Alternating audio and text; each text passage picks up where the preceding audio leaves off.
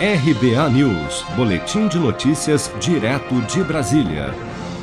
Líderes de oito partidos de oposição na Câmara dos Deputados, PT, PDT, PSB, PSOL, PCdoB, Rede Solidariedade e PV, que somam juntos 145 deputados, anunciaram nesta terça-feira que decidiram fechar questão contra a reforma administrativa em tramitação na Casa.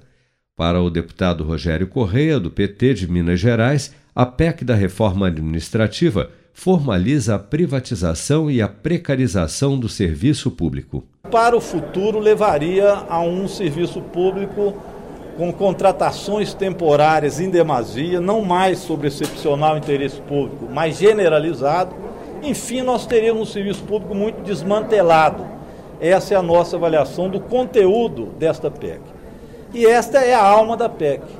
Todos os substitutivos apresentados trouxeram estes problemas, eles não foram retirados do texto em momento algum. Então, isso unificou nossos partidos como um todo. Primeiro, então, ressaltar isso: não é o momento político se fazer esse debate.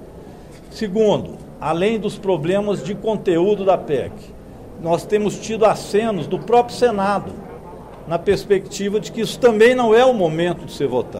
Partidos de oposição se mostraram contra o projeto desde o início da tramitação da PEC da reforma administrativa na Câmara, que, por ser uma proposta de emenda à Constituição, precisará de ao menos 308 votos dos 513 deputados federais em dois turnos no plenário para ser aprovada. O tema, no entanto, é impopular entre servidores públicos e, com a proximidade das eleições do ano que vem, deputados favoráveis à proposta já temem perder eleitores caso apoiem a matéria. Ainda nesta semana, a Comissão Especial da Câmara deverá votar a ida da proposta ao plenário, mas, mesmo precisando apenas da maioria simples dos deputados da comissão, o cenário já se mostra desfavorável ao projeto. Com produção de Bárbara Couto, de Brasília, Flávio Carpes.